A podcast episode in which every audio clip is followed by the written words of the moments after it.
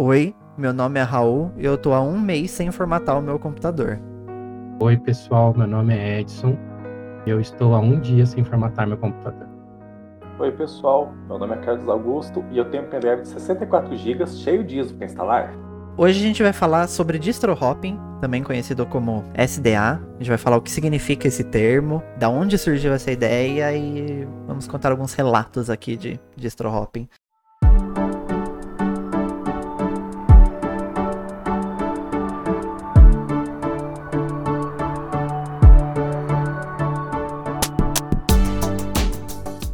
O episódio de hoje é um oferecimento do Dia Linux Play, o nosso serviço de membros. Através de uma assinatura mensal, você tem acesso a diversos cursos com muitas horas de conteúdo e ainda tem direito a um certificado de conclusão para adicionar no seu currículo. Acesse play.diolinux.com.br e confira.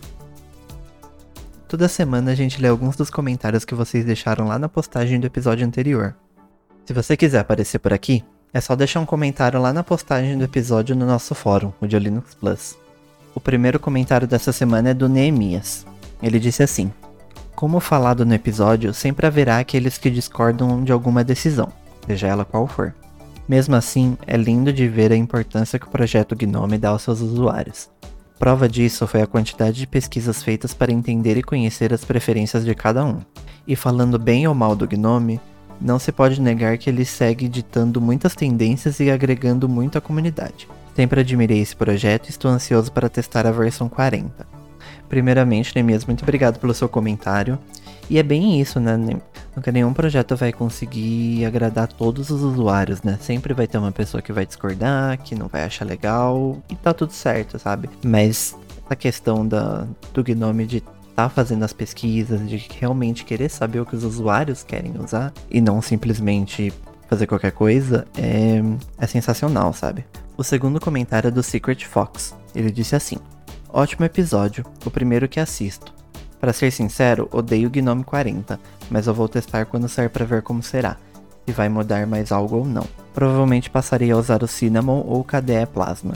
Também vou ficar de olho em possíveis forks ou extensões. Se os temas do 40 ficarem bonitos, com blur, e tiver extensões para desfazer as mudanças de design, não vejo por que não tentar. É o que chega mais próximo do meu ideal, que é mesmo design e melhor performance. Pois é, Fox, é, é bem isso, sabe? Nem todo mundo vai gostar da, da interface, tá tudo bem. E se é algo que não te atende mais, tá tudo bem também trocar de interface, ir pro Cinema, pro KDE, ou seja ela qual for. E realmente eu acho que extensões também são muito válidas, assim, pra gente conseguir adaptar algumas coisas ao, ao nosso workflow.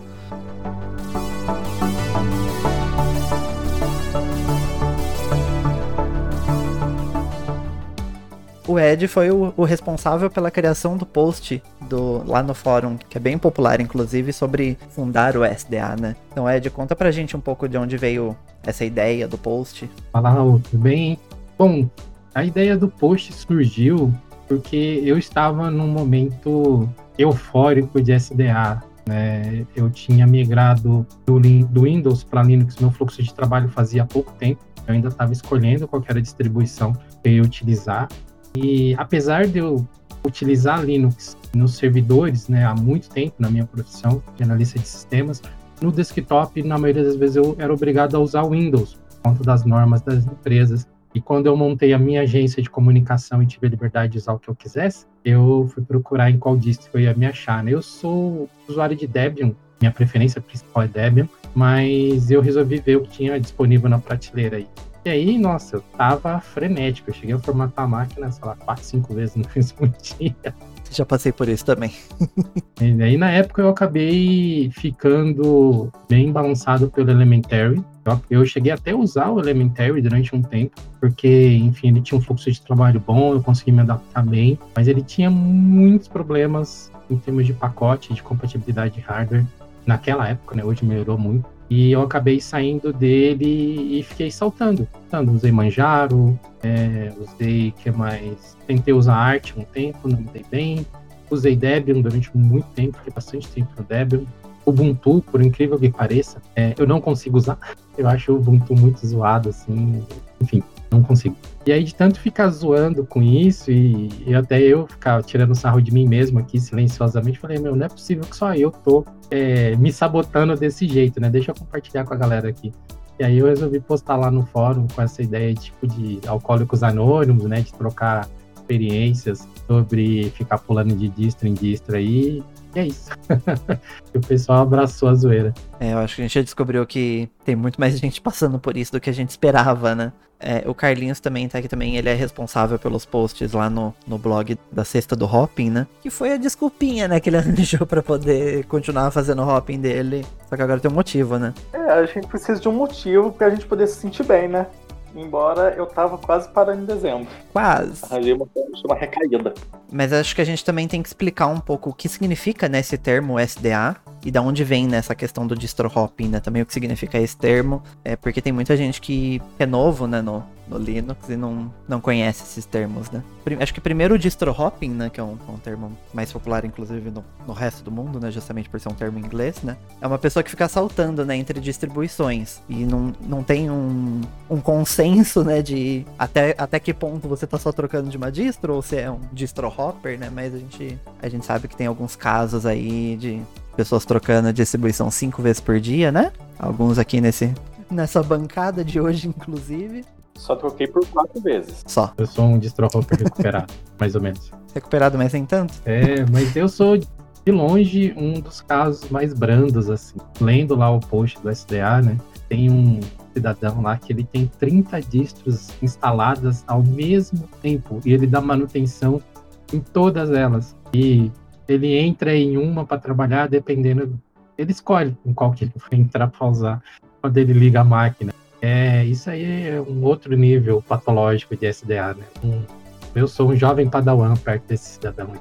Eu acho que eu não cheguei nesse nível ainda não, né? Eu, eu tô bem sossegado por enquanto. Então, e o termo SDA, né, um, o nosso termo abrasileirado, né? Foi você mesmo, né, Ed, que criou ele, né? Então, exatamente, foi uma, uma abrasileira, um abrasileiramento aí do termo distro hopper, porque quando eu tive a ideia do post, eu dei uma pesquisada e encontrei várias menções no Reddit e em outras redes sociais, mas eu vi que aqui no fórum, né, no, no Linux Plus, pouco se falava isso, né? E eu, eu achei que seria melhor que o pessoal ia abraçar mais o conceito e fosse abrasileirado, né? Eu traduzi o distro hopper para saltador de distribuições, né? E para fazer a piada, né, com Alcoólicos Anônimos, que é tão famoso aqui no Brasil, eu coloquei o saltador de distribuições anônimos.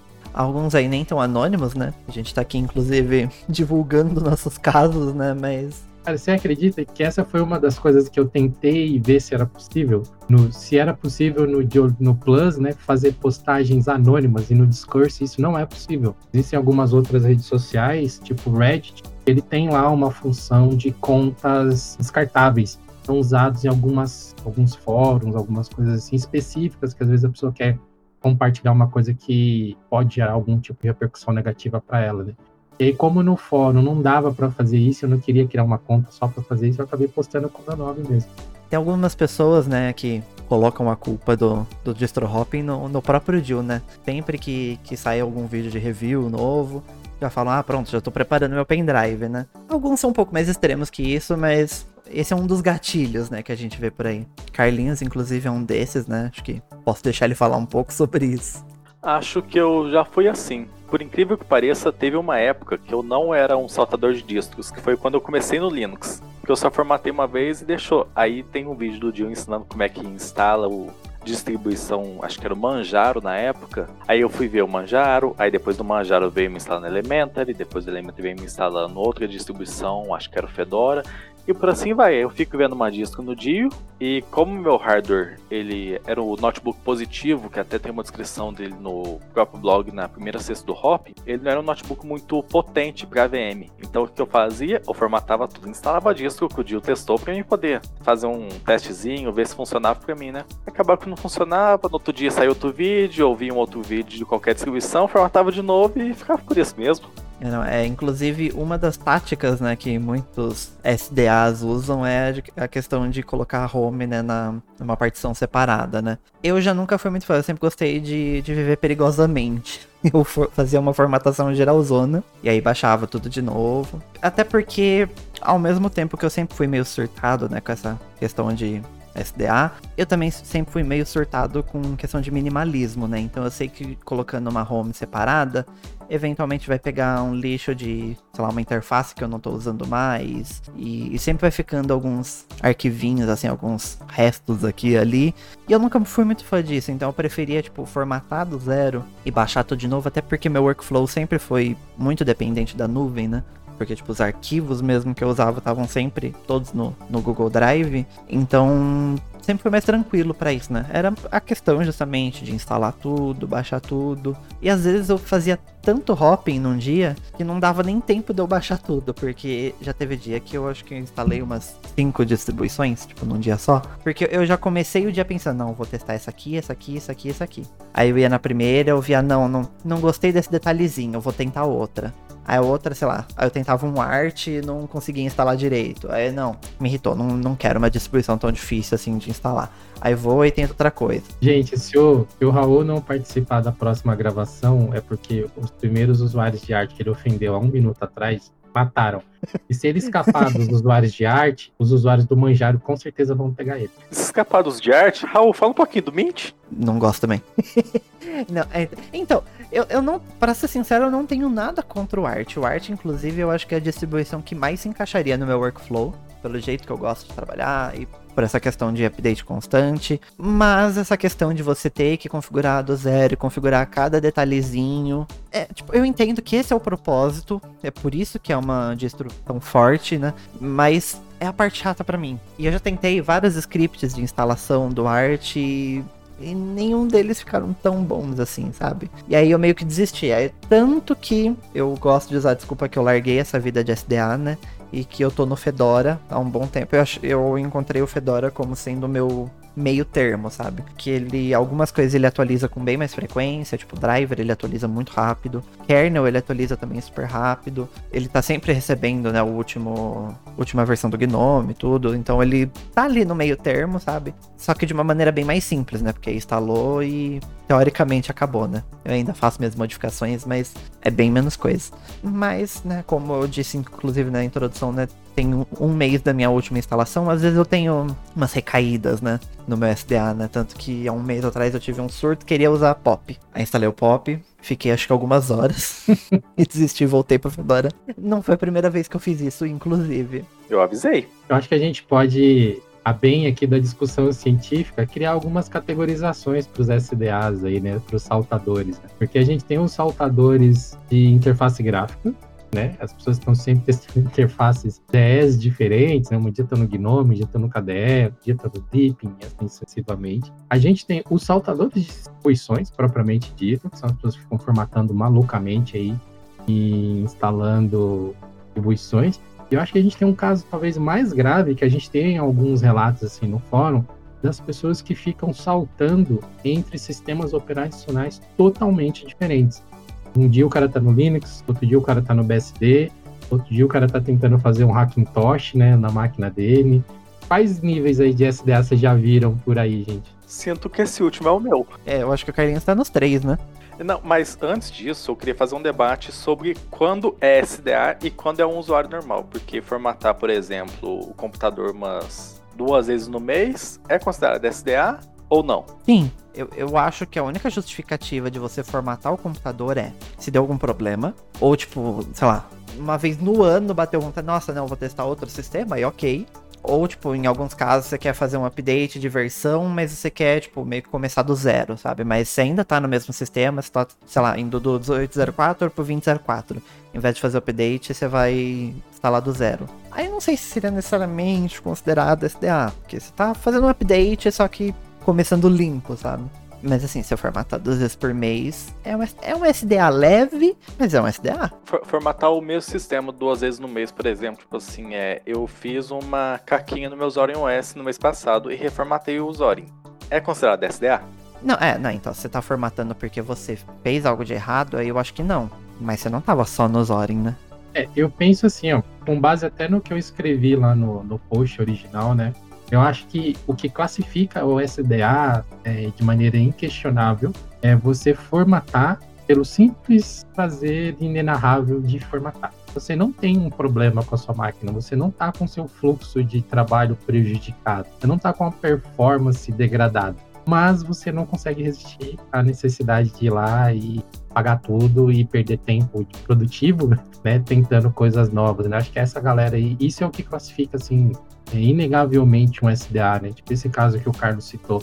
Meu, tava cagada lá a instalação e eu precisava fazer ela voltar a funcionar beleza, não acho que isso é um SDA. O, o, exemplo do Raul também, né, o Fedora, é, que é, é, uma coisa que eu acho, meu, muito maluca no Fedora, porque eles soltam uma, uma versão nova, acho que a cada seis meses, né?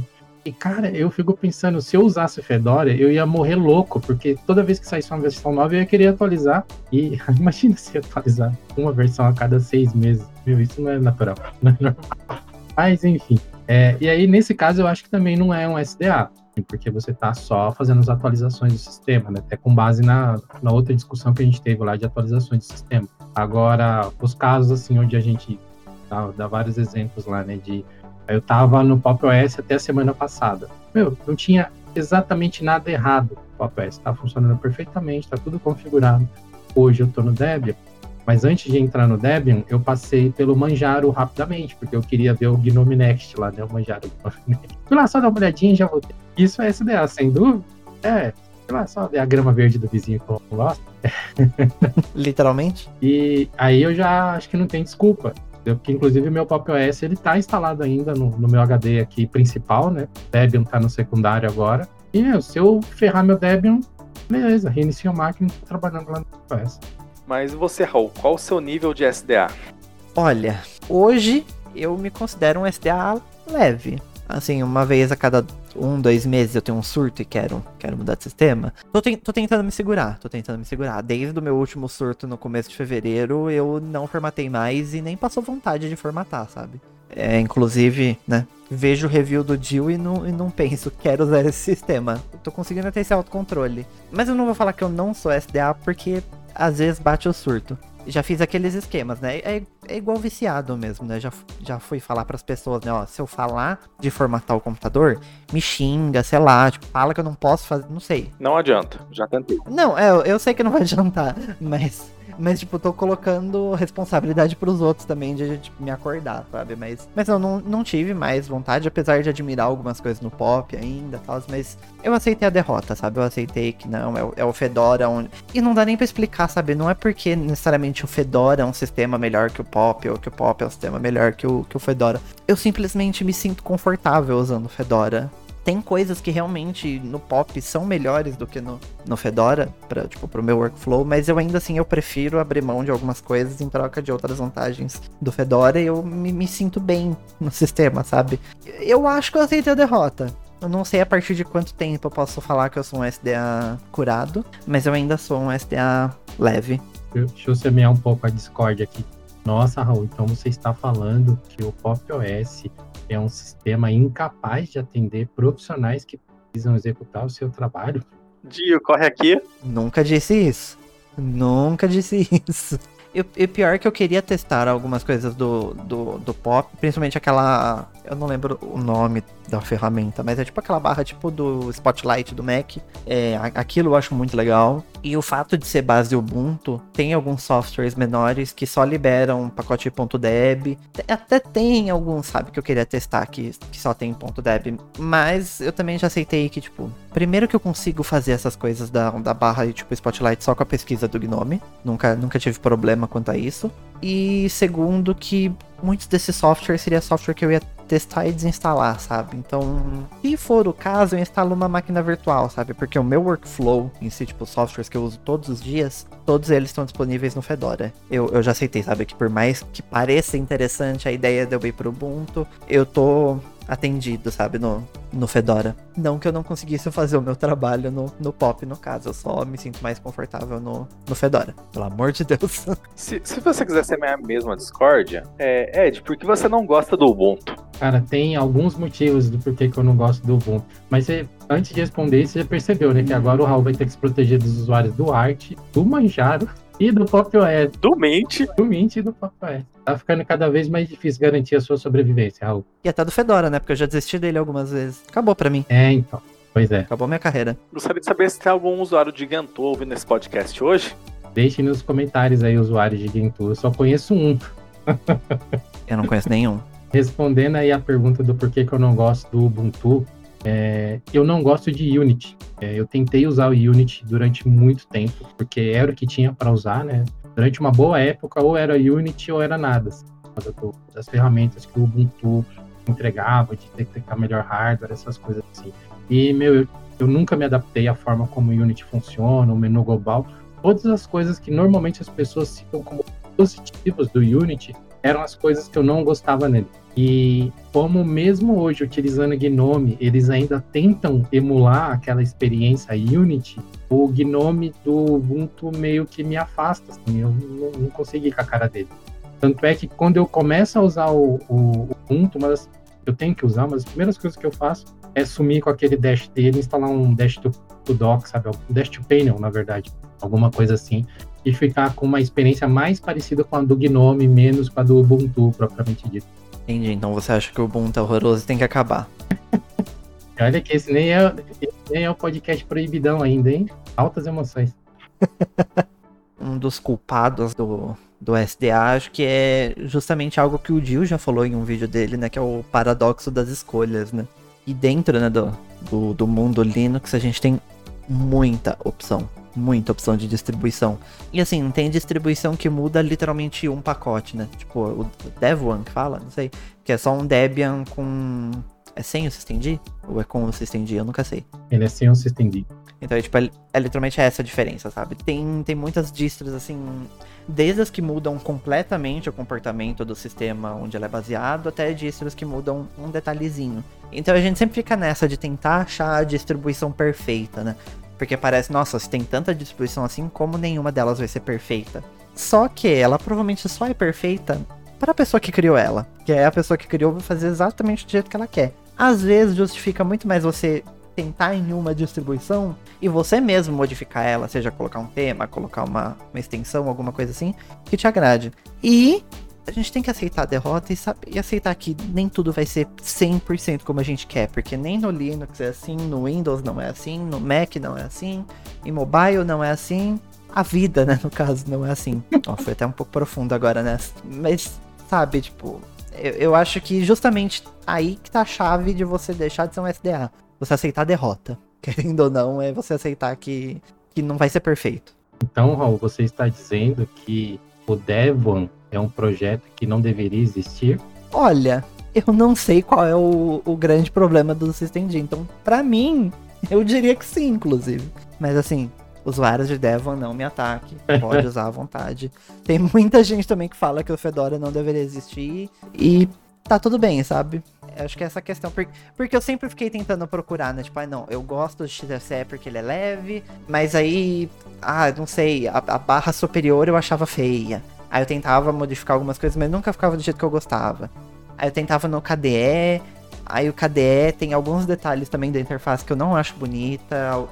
Já tive alguns bugs também, aí desisti. No Gnome também, o Gnome não é perfeito, tem muita coisa que eu gostaria de mudar. Mas assim, de todas as interfaces né, que eu testei, foi a que se encaixou né, no meu workflow. E eu acho que é, é justamente isso, sabe? Você consegue modificar uma coisa ali para sua preferência, mas é no final das contas é aceitar a derrota, é aceitar que nem tudo vai ser perfeito e melhor você perder o seu tempo trabalhando de fato, produzindo alguma coisa, do que procurando tema na internet, sabe? O distro hopping é uma diversão também, né? A gente tira sal e tal, mas para mim, né? Eu que sou um curioso da tecnologia, né? Que eu antes de ficar formatando o meu computador, eu passava o tempo formatando o meu celular, né? Eu já tive alguns celulares que tinham ROMs diferentes, eu tava lá, nossa, qual é o ROM que saiu agora? Quem é mais velho aí vai lembrar do Cyanogen, né? Que era uma, uma distro bem bacana, que infelizmente não existe mais. Depois surgiu, como que era o nome? O Lineage OS? O Lineage é novo, eu tô falando de coisas mais velhas. Ah, não, ah, não. É, é que o Lineage virou. É o, é o finado CyanogenMod, né? Mas... Exato, exato. É, eu não. Eu, te, eu, teria que dar uma pesquisada aqui no XDA lá pra ter certeza. Mas enfim, tinha umas 3, 4 distribuições que na época eram as, as mais usadas, assim, né? Paranoid. Tava, é o Paranoid Android. Cara, essa distribuição era muito bacana. Acho que ela existe até hoje ainda, mas limitada, né? Apenas alguns modelos de aparelho. Então eu me divertia muito, cara, formatando o celular e tal. E já aconteceu de eu estar na rua, indo pro trabalho, formatando a porcaria do celular dentro do, da condução. Então, cara, é um nível de, de maluquice, assim, que você fala, meu, qual que é a preocupação da pessoa com a produtividade se ela tá formatando o celular indo pro trabalho, sendo que ela usa o celular para trabalhar? É, não, aí, aí é viver um pouco na vida louca, né? Exatamente. Depois que você começa a se preocupar mais em, em completar o trabalho, entregar e assumir compromissos com produtividade, meio que o hopping vai saindo da sua vida ou você acha formas diferentes. Tipo, igual eu continuo fazendo distro hopping loucamente aqui, mas eu tenho o box e o VirtualBox instalado aqui na minha máquina, né? o Gnome Box e o VirtualBox. E aí de vez em quando já aconteceu de eu estar usando os dois ao mesmo tempo para fazer testar distros diferentes. Eu queria ver as duas funcionando ao mesmo tempo, sabe? E aí não tem limite, né? Mas eu achei uma forma de continuar me divertindo, testando sistemas novos, sem ferrar minha produtividade diária, né? Sem atrapalhar aí os compromissos que eu tenho que. Realmente, eu, eu acho divertida nessa tarefa de você ficar vendo novos sistemas, instalando eles, mas quando você coloca a questão da produtividade né, na mesa e complica, né? Porque era coisa de perder um, dois dias. Porque, porque além né, de formatar, e depois eu queria instalar tudo, e aí eu sou chato com essas coisas, eu quero, tipo, mexer nas configurações de cada software para deixar exatamente do jeito que eu gosto, é, configurar algumas coisas no próprio sistema. Então, tipo, era coisa de dois dias perdidos nisso, né? Então, é divertido, mas é um tempo que você perde que você poderia estar, de fato, produzindo algo de interessante, sabe? Criando um conteúdo, ou até mesmo se, sei lá, você não quer, tá querendo produzir algo, você poderia estar assistindo uma série, sabe? Você poderia estar de boa. Mas. Mas sem dúvida, né? Acho que o SDA dá pra ser considerado como um, um hobby também. Desde que não afete seu trabalho. O problema é que sempre vai afetar o nosso trabalho de um jeito ou do outro. É, não, é não, no nosso caso, com certeza, isso afeta, né? Ainda mais que a gente trabalha com o computador, então isso é, é complicado. Até o, a própria cesta do Hopping, eu criei ela criei nada que meio que é um quadro que foi do YouTube, eu troquei ele pro blog com outra perspectiva, só que ele era uma ideia para fazer em live. É, toda sexta-feira abrir uma livezinha do Twitch experimentando um sistema que alguém recomendar. Um dia eu ainda vou fazer isso, prometo. Que é mais para eu poder conhecer algumas distribuições, por causa que existe muita distro aqui no site do DistroWatch tem uma lista de top 100 distros e eu acho que de todas elas que eu estava lendo, eu devo ter usado cerca de umas 15.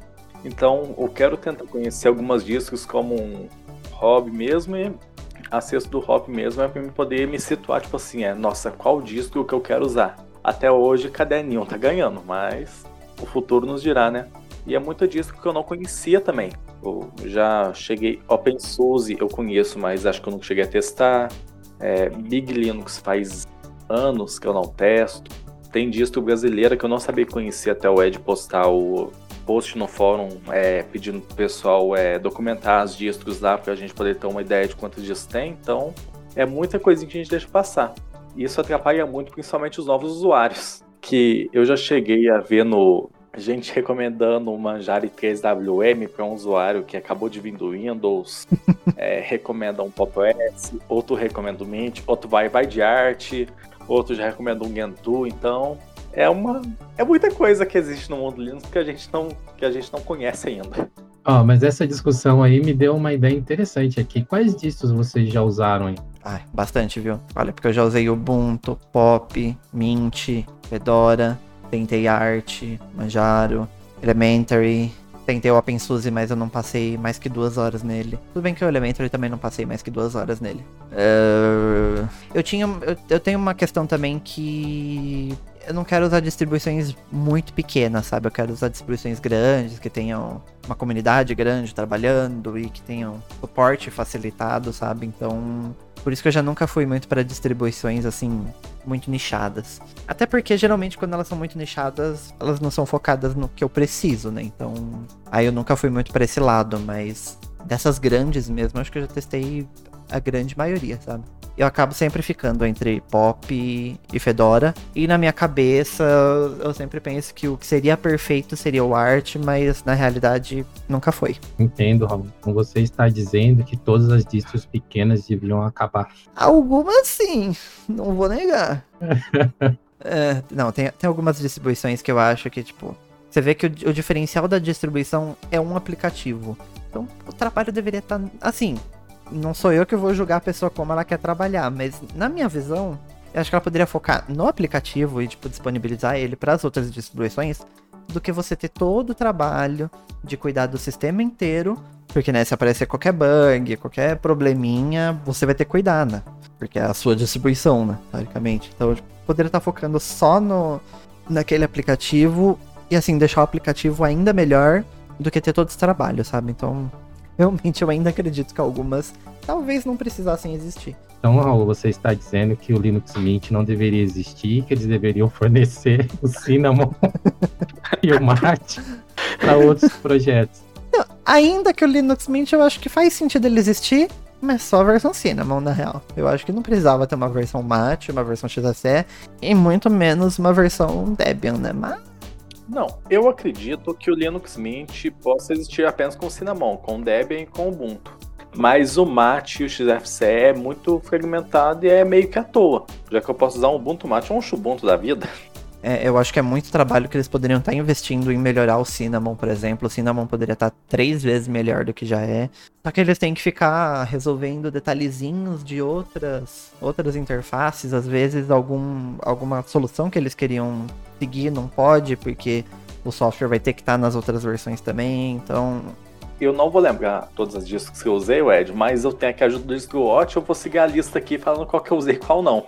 Dá pra fazer um Happy God se bobear. Vamos lá, Manjaro, Mint, Pop, Ubuntu, Endeavor, Elementary, Fedora, Cadernium, Ubuntu Kylin, Deep, Zorin, é, Xubuntu, Kubuntu, Ubuntu Mate. Verdade, não, é, é, aparentemente faltou várias, né? Porque dentro do Ubuntu eu já testei várias, né? Essas aqui só estão de Stewart, as outras eu nem vou documentar, mas eu já usei o Regato S, o Big Linux, o Shiva, o Avix, que são quatro projetos brasileiros. As que eu já usei, o Shaq, né? Que eu uso Linux há muito tempo, né? Então eu peguei o finado Red Hat Desktop, né? Antes dele virar esse Red Hat Enterprise, eu usei ele. Uh, usei o. A distro nem existe mais, como que é? O Mandrake Linux durante um tempo. Depois o Mandrake comprou a conectiva, né? Então eu passei a usar o Mandriva Linux uh, numa empresa que eu trabalhava. Usei o OpenSUSE durante muito tempo. É, a primeira versão do, do OpenSUSE lá de anos atrás, antes dele se dividir aí em é, Enterprise e OpenSUSE Community. Durante todo esse período, diversas vezes eu utilizei Debian. E aí, depois, eu fiquei anos sem usar nenhuma distribuição Linux. Por conta do trabalho, eu acabei ficando obrigado a usar Windows. E Mac, né? Usei Mac durante algum tempo também. Mas quando eu voltei para o Linux, eu usei basicamente tudo que eu consegui baixar, né? Então eu usei Mandra, é, Manjaro, usei Elementary, usei Pop, testei o Ubuntu, testei Xubuntu, testei Kubuntu, testei o Deepin, uh, quem mais?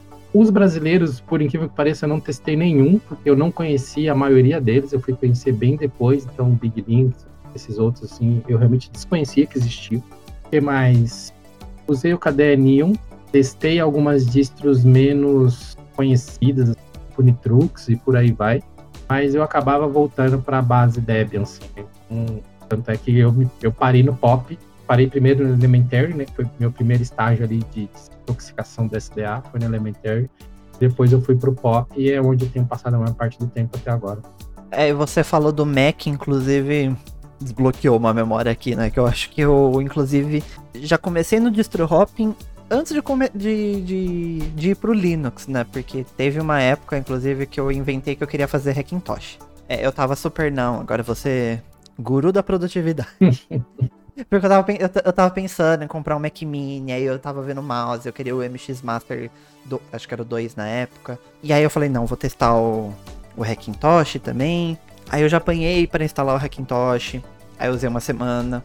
Aí eu queria jogar e eu voltei pro Windows. E aí eu quis voltar de novo pro Hackintosh, eu voltei pro e, e isso que não é nem, tipo, com várias distribuições, né? Era só literalmente entre o Windows e o, e o Hackintosh. Era exatamente o mesmo. Tanto que chegou uma época que eu já nem usava mais tutorial para instalar Hackintosh, porque eu já sabia todos os passos de cabeça. Caramba.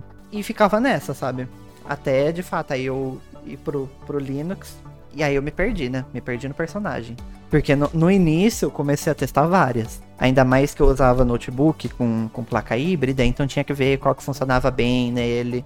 Aí eu tentei algumas que era fora da base Ubuntu. Aí eu falei, não, vamos tentar, vai que ele funciona bem com placa híbrida.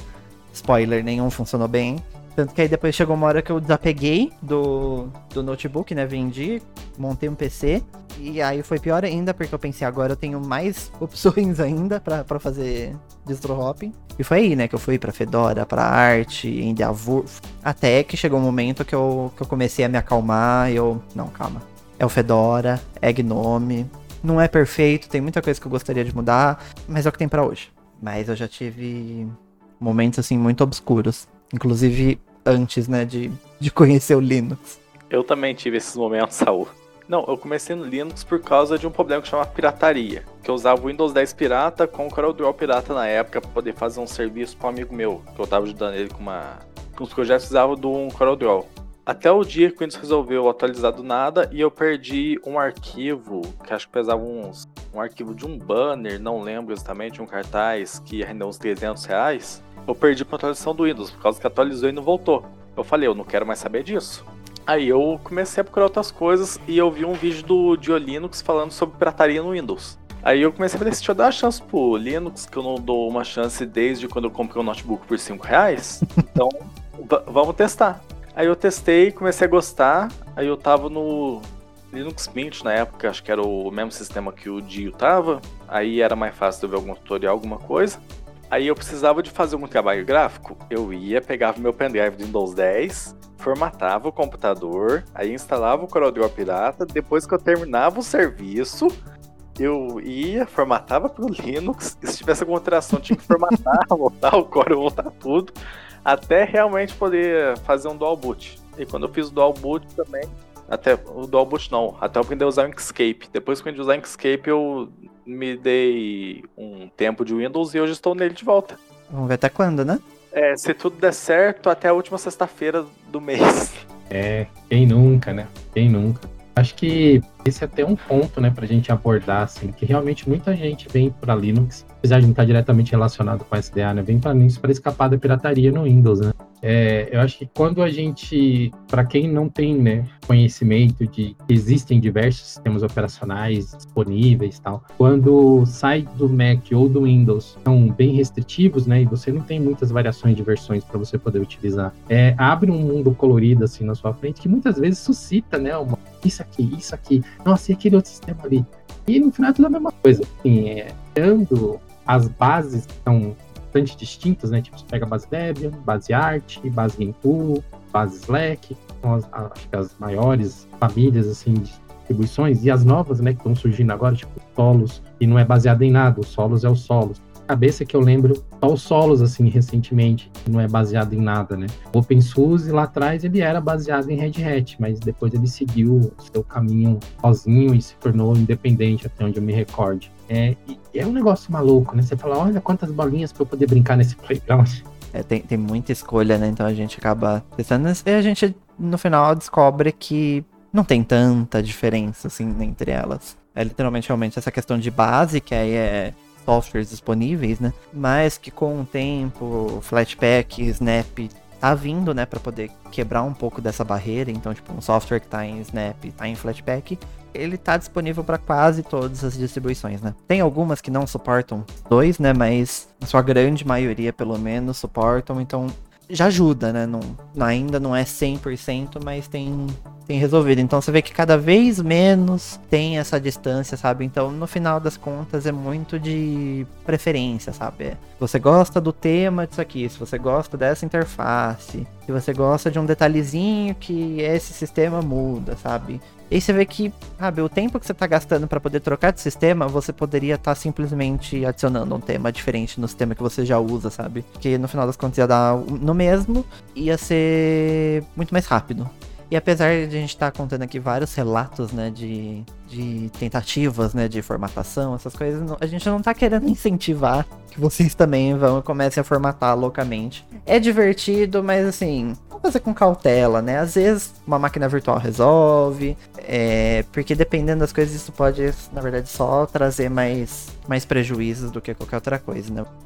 Então, pessoal, vamos tentar dar algumas dicas para você que deseja realmente sair do mundo do SDA, que não é algo tão difícil de fazer, mas é algo que vai te incomodar no comecinho, porque convenhamos, eu pelo menos eu me achava, eu me sentia estranho quando eu formatava meu computador, quando eu resolvi parar.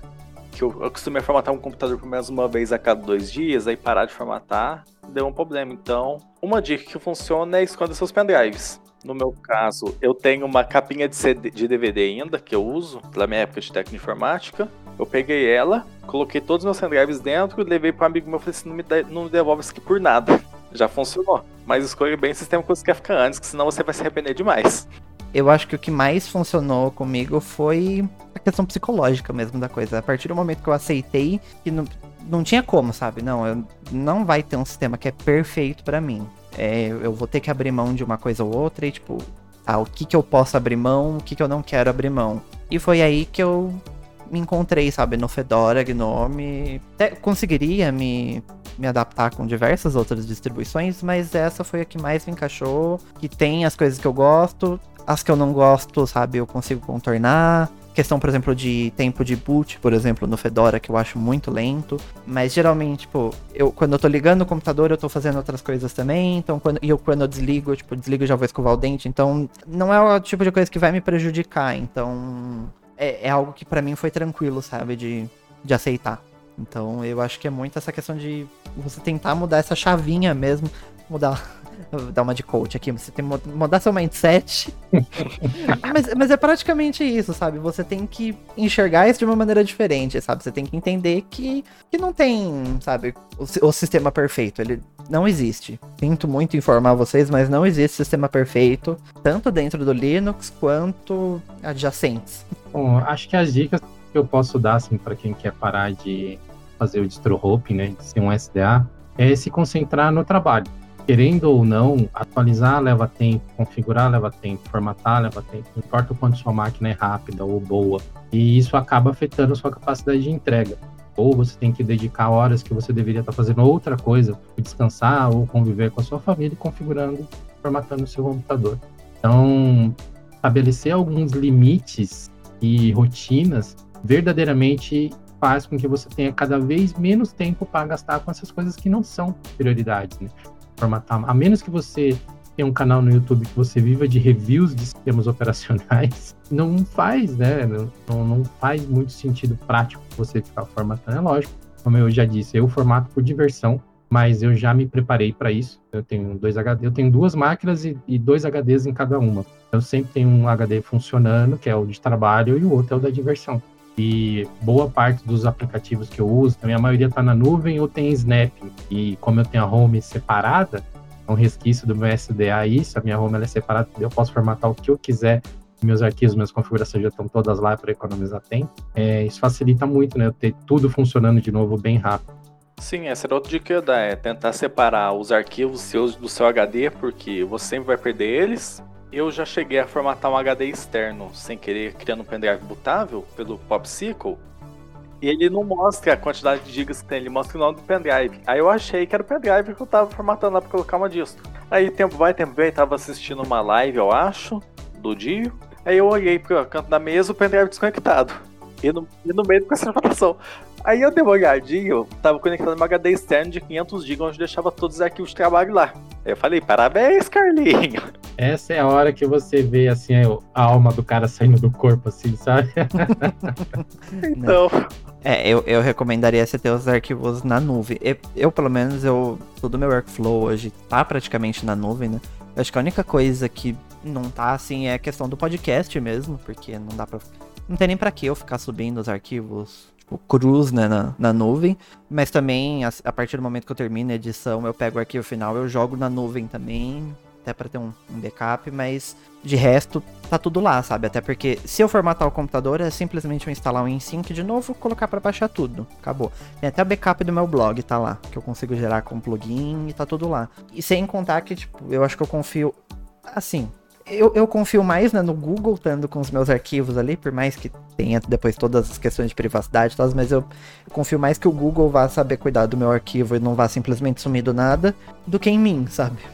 Eu acho que a chance de eu deletar meu arquivo sem querer é muito maior. Então eu prefiro deixar lá. Até, até se você for um pouco mais neurótico, eu diria, com essas coisas, tem softwares que você consegue replicar em dois serviços de nuvem, por exemplo. Aí você pode deixar em dois serviços diferentes, aí você tem uma redundância.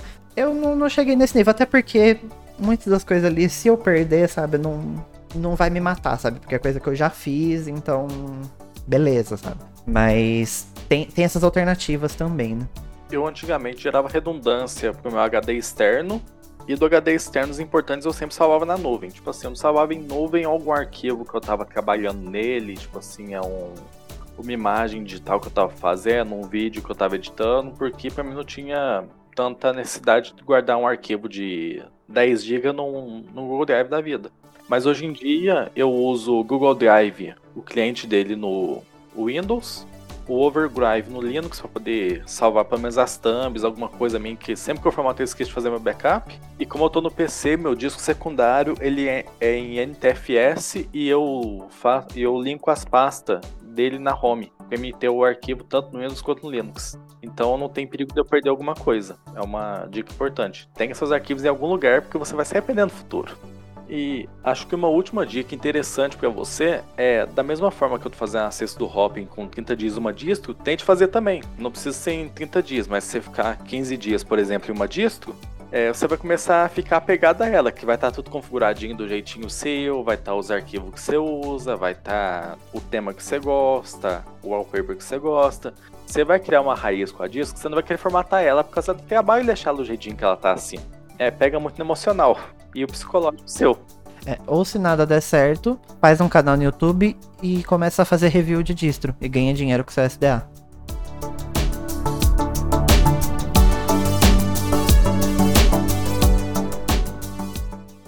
O nosso episódio vai ficando por aqui. Se você quiser aparecer no próximo episódio, é só deixar um comentário lá na postagem do fórum. E não se esqueça de dar uma conferida no Geolinux Play e verificar todos os nossos cursos. É só acessar play.diolinux.com.br. Até a próxima semana.